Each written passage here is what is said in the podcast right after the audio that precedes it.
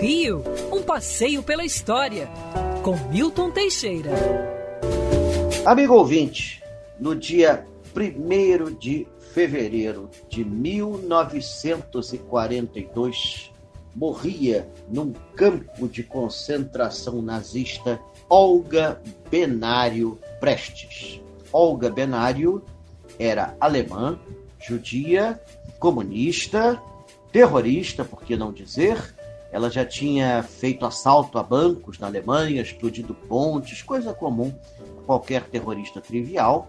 E vindo para o Brasil para ajudar a formar uma revolução comunista, veio como parceira fictícia de Luiz Carlos Prestes. Foram no mesmo navio.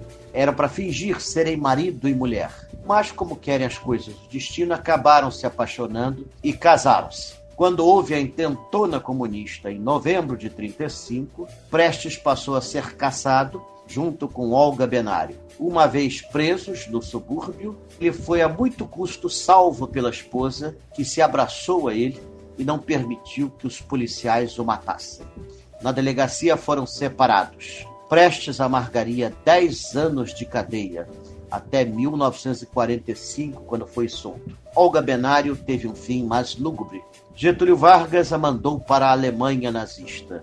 E lá ela faleceu em 1 de fevereiro de 1942, pouco depois de dar à luz a sua primeira e única filha, que acabou, aliás, se salvando e vindo para o Brasil. Até hoje, há dúvidas sobre a data oficial, é 1 de fevereiro. Como os registros alemães não são muito precisos, principalmente em campos de concentração, existem várias Olgas Benários que foram mortas. Acredita-se que esta de 1 de fevereiro de 42 seja a Olga Benário de Luiz Carlos Prestes. Quer ouvir essa coluna novamente? É só procurar nas plataformas de streaming de áudio. Conheça mais dos podcasts da Band News FM Rio.